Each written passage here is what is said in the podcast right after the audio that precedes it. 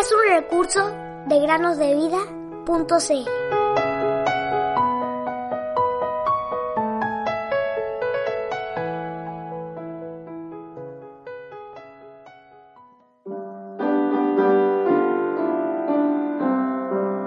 Porque con el corazón se cree para justicia, pero con la boca se confiesa para salvación. Romanos 10, capítulo 10. Hola queridos amigos y amigas que nos escuchan en el podcast Cada día con Cristo. Sean bienvenidos a una nueva meditación. Una joven maestra de una escuela dominical reunía cada semana a los niños de uno de los barrios más pobres de una ciudad industrial en Escocia. Ella lo hacía con todo su corazón. Entre los niños que asistían el domingo, Bob era verdaderamente el más turbulento e indisciplinado. Era imposible llevar a cabo una actividad con él. Después de soportarlo mucho, pero mucho, mucho, mucho, luego de haber intentado todo y sin saber qué más hacer, la joven maestra decidió despedir a Bob y prohibirle definitivamente la entrada a las clases bíblicas.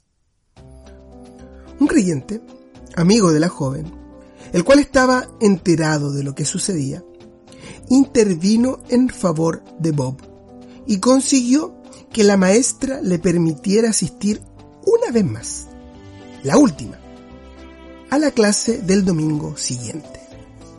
Bob, ese día, aunque tenía una apariencia tan dura, fue tocado por el mensaje de la gracia. En él se operó un rápido cambio y al cabo de algunas semanas se convirtió en el alumno más asiduo y atento del grupo. Pasó el tiempo y Robert Morrison, pues se trataba de él, se sintió llamado por Dios a servir como misionero en China este siervo de Dios tradujo la Biblia a ese idioma tan complicado para nosotros. Y fue así el medio escogido por Dios para llevar su palabra a toda esa vasta parte del mundo. Echa tu pan sobre las aguas, que después de muchos días lo hallarás. Como no sabes cuál es el camino del viento, Tampoco conoces la obra de Dios que hace todas las cosas.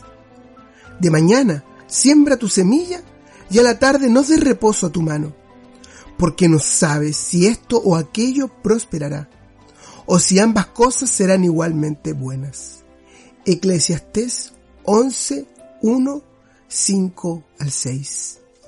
Deseamos, queridos oyentes, amigo o amiga que nos escuchas, que tú si has sido como Bob y has endurecido tu corazón, puedas abrir tu corazón a esta meditación y creas en el Señor Jesús como tu Salvador. Él te transformará y hará de ti una nueva criatura.